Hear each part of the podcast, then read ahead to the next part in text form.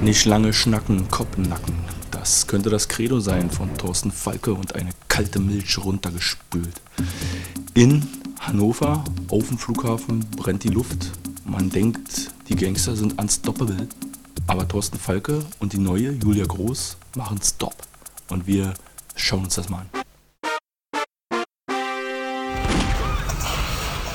Hallo, willkommen liebe Leute zu TTT PPP. Sie fragen vielleicht sich, was bedeutet TTT PPP? Ich sag's Ihnen, Tatort Podcast Powerpiloten. Ach so, verstehe. Hast ja gerade nochmal die Kurve gekriegt. Ich habe mich gerade gefragt, was Powerpiloten bedeuten könnte. Äh, PPP. Aber gut gelöst. Na, guck dich an, du bist Pilot, ich bin Power. Wir hatten Tatort Hamburg, wollte ich sagen, aber war ja nicht Hamburg. War Nee. eigentlich Hannover. Ja, und es war mal kein Scheiß aus Hannover, sag mal. Okay. Also für einen Hannoveraner Tatort war es gut, was wahrscheinlich auch daran lag, dass äh, Charlotte Lindholm nicht am Start war. Was da, ich möchte das aber auch revidieren, weil auch unter Lindholm ja absolute. Ich erinnere an den Fleischherstellungstatort, der uns schon unterhalten hat. Vielleicht lag es aber auch im Podcast. weiß aber ich genau. erinnere auch an den Bundeswehr-Tatort. Also Uh, ja, du hast vollkommen recht. Ja. während äh, Kommissar Thorsten Falke auf dem Flughafen unterwegs ist und äh, Gangsterübungen macht, saß sie wahrscheinlich im Flugsimulator mit dem Bundeswehrofficer. Genau, Tatort Folge 980 hast du schon erwähnt, oder was? hm, nee. Äh, Zorn Gottes hieß das Ding. Und das bezieht sich auf Allah, würde ich mal sagen. Weil, oder? Ja, Weil ja da so dschihadistische Terroristen oder islamistisch geprägte äh, böse Menschen unterwegs waren. Ja, und ich glaube, das hatte auch irgendwie einen anderen Arbeitstitel, weil bei dem einen Terroristen, Ja. der Kumpel, der auch in Deutschland noch gearbeitet hat, wo der Vater hingegangen ist und den sich vorgenommen hat und er gesagt hat, ey, ich mach keinen Dschihad mehr, ich will Frau und meine Ruhe haben. Achso, der Putz. Der Genau, Putzmann? der Putzmann, der hatte bei sich auf seine Webseite auch irgendwie geschrieben, Tatort Himmelfahrt oder sowas, glaube ich. Ah, okay.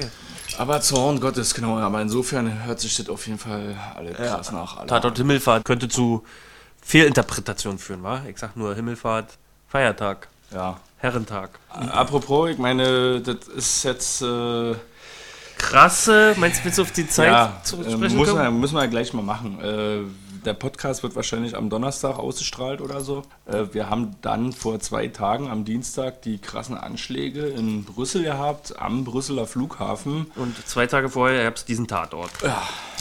Und wir werden jetzt über den Tatort so sprechen als fiktive Unterhaltungsevent. Das heißt, wenn ich den Bodycount anspreche, dann meine ich das au- aufgrund dessen, dass das hier ein fiktives Produkt ist. Ich will da niemand auf den Schlips treten. Genau. Machen wir mal einen Bodycount. Eins, zwei, drei, vier, fünf, sechs, sieben. Ich bin bei sieben. Ja. Nee, acht. Acht. Und ich weiß nicht, ungeborenes Baby. Ach so, oh krass, Zählt neun. es? Ja, wahrscheinlich schon. Ja, zähl mal mit. neun. Also wir haben den Typen am Flughafen gleich zum Anfang. Als Boah, nächstes alles dann war, er- weiß ich gar nicht mehr. Dann ist er mal lange nisch, glaube ich, erstmal. Und dann gibt's Den aber, zweiten Toten? und zwar den Anwalt Ja. am Auto. Dann gibt's den dritten Toten, das ist der Bruder. Der da wird ja die, die, die Schleuser äh, oder Flucht, Fluchthelferbande, da wird ja abgemurkst. Von ja, dem, der da im, Ar- im Arbeitskomitee ist bei sich im Flug Flughafen. genau, da wird die Freundin, Beirat. äh, genau, die Brüder und die Frau, die Schwangere werden abgemurkst. Äh, das sind dann fünf. Und dann gibt's, Und dann die beiden Terroristen. Ach so, und da im Krankenhaus auch da wird noch jemand in den Rücken geschossen und ähm, ich habe auf jeden Fall neun aufgeschrieben und das ist auch korrekt, die Zahl. Ich kann die jetzt nicht mehr benennen, wer wie viel war.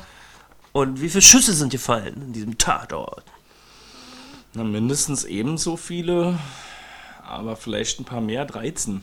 14, ja, fast. Ja, gut, haben wir das abgefrühstückt und jetzt müssen wir wieder irgendwie auf den Inhalt zu sprechen kommen. Ja. Müssen wir nicht, können wir aber. Ich habe mich erinnert gefühlt am Anfang so ein bisschen an Radiotatort Hamm. Der Wotan Wilke Möhring hat ja einen Bruder, der im Radiotatort ähm, ermittelt. Und der betete diese Schnodderschnauze und diesen Witz, den hatten wir auch irgendwie da drin am Anfang in diesem Tatort. Oder Das war schon Sprücheklopferei. Ja, Falke hat immer auf jeden Fall eine Ansage im Schacht.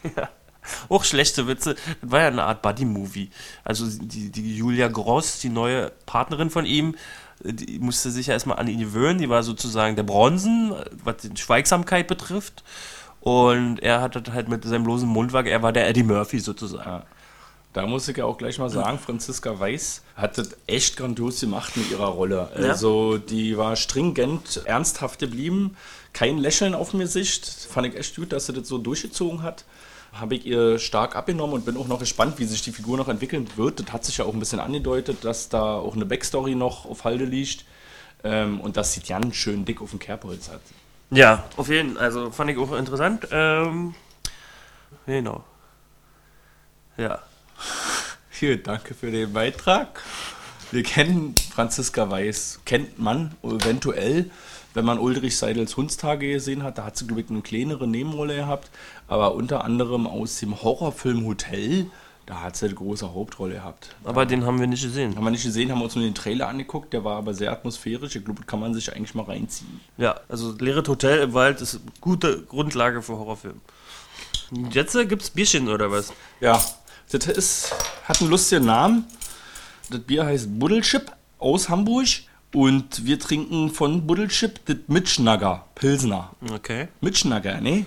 Also wir machen Podcast probier hier. den Wir schnacken ja auch. Ich probiere keinen Hamburger Slang. Das geht nur in die Hose.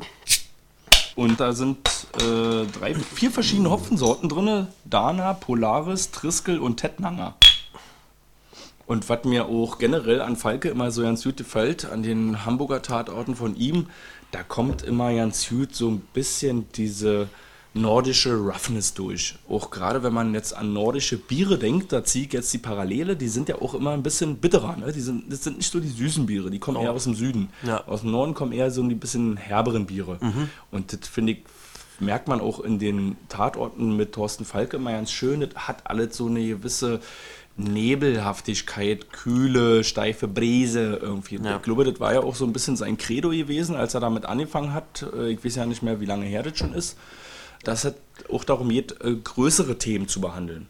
Und das Fass macht er auch immer wieder auf. Äh, dafür auch Hut ab, weil das auch bei ihm glücklicherweise äh, selten in die Hose geht. Äh, gibt ja auch Tatorte, die machen große Themen auf und das ist irgendwie peinlich. Aber er schafft irgendwie das relativ genau. stringent rüberzubringen. Das gibt nämlich so Betroffenheitstatorte. Und im Gegensatz zu den Betroffenheitstatorten war ich, habe ich mich Boah. betroffen gefühlt. Alter, das schmeckt ja mal richtig krass. Uiuiuiui. Weißt du, ich, hab, ich war betroffen. Das war kein Betroffenheitstatort, sondern ich war betroffen. Ja. Ich habe mitgefühlt. Ist kein Zeigefinger-Tatort. Ja. Und ich hatte so ja Empathie mit dem angeketteten Terroristen, als Ja. er da beklagt hat, was der Westen alles so treibt und so. Und im Disput mit dem entführenden Rocky Kovac, der übrigens äh, von Christoph Litkowski gespielt wurde, der in der Waldschenke da ihn angekettet hat. Ja, ja. Und den kennen wir vom 901. Tatort, das war unser erster Podcast, das war Tatort Brüder, da hat er auch einen Polizisten gespielt. Und die wollen eventuell laut Bild knallhart recherchiert diese Figur wieder aufgreifen, die er da verkörpert und den Polizisten wiederkehren lassen. Genau. Gibt also ein Comeback einer Nebendarstellerfigur, die kein Bösewicht ist. ja. Auch mal was Neues. Auch interessant ist, der Drehbuchautor Florian Oeller ist der Autor des allerersten Wotan Wilke Möhring Tatorts gewesen. Okay. Und das ist jetzt sein zweiter Tatort und demnächst würden, werden wohl auch zwei Polizeirufe von ihm kommen. Der Regisseur Özgür Yildirim hat unter anderem Regie geführt bei Chico. Den hast du gesehen, war? Ach nee, aber äh, Moritz bleibt treu ist auch irgendwie so ein Drogenfilm, war? Ja, also auch, ähm, mit Südländern und so typische urbane Thema. So äh, Ghetto-Romantik. Würde ich jetzt mal einfach so behaupten. Und dazu passend hat er auch Regie geführt bei Blutsbrüders mit Bushido, oder was? Nee, mit Sido. Ach, mit Sido, okay. Eine Komödie mit Bushido würde ich auch gerne mal gucken. Also ist Komödie wie ein Bluts Ist Komödie. Blutsbrüders. Ja.